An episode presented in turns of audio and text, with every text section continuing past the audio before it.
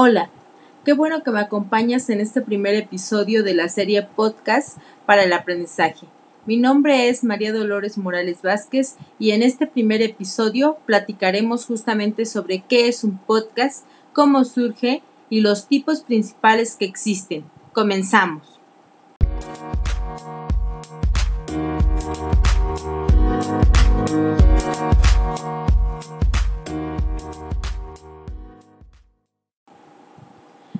El término podcasting aparece en el artículo del 2004 de Hammersley para referirse al auge de la radio en línea no profesional, producido por los propios usuarios debido a los iPods MP3 Player, el software accesible o barato para producción de audio y los blogs. Parece que el nombre surge de combinar las palabras iPod and broadcasting. El término se refiere a una manera nueva de emisión de programas de radio en la que nos suscribimos y con un programa en particular Postcard. Lo descargas a tu computadora o a tu iPod o a un dispositivo móvil de forma gratuita.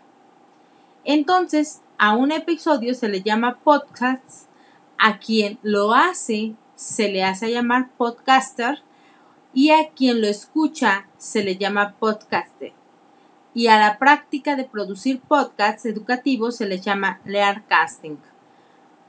Profcasting, Podagogy, Lectura Casting. Hay cuatro tipos de podcast que son solo, generalmente presentado como un monólogo. El podcast en solitario es una persona que habla sobre un tema en particular donde el contenido puede incluir noticias, opiniones o tutoriales.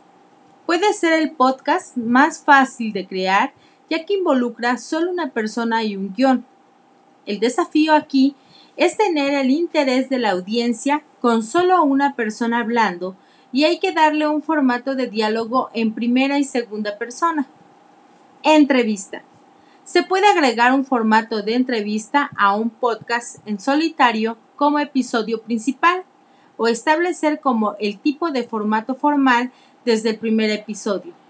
El desafío es mantener un flujo de invitados interesantes, así como garantizar una calidad de grabación adecuada, especialmente si la entrevista se realiza por teléfono o internet de baja velocidad.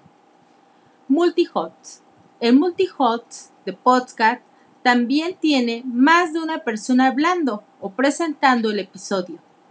Esto puede permitir un tono más informal que un podcast en solitario. Proporciona más de un punto de vista sobre un tema, difundir el esfuerzo de producción y permite que un programa continúe si un presentador está ausente. El desafío aquí puede ser la necesidad de prestar especial atención a la programación ya que hay más personas involucradas en la planificación y producción del podcast y esto podría generar mayores necesidades de edición. Video.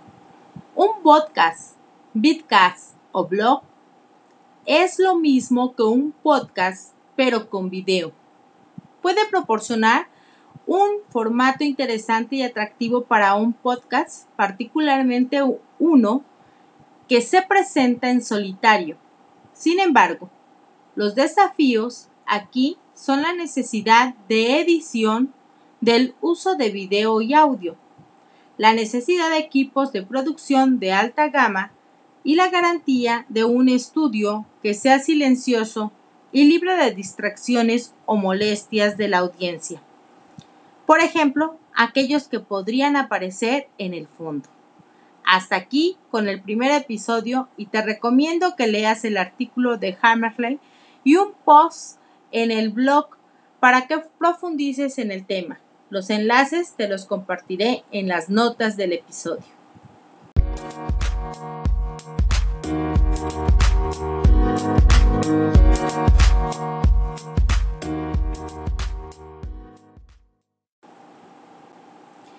Qué bueno que me has acompañado en este primer episodio.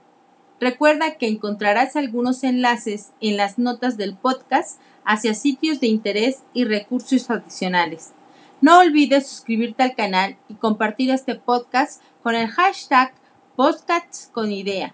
No te pierdas el episodio 2 la próxima semana.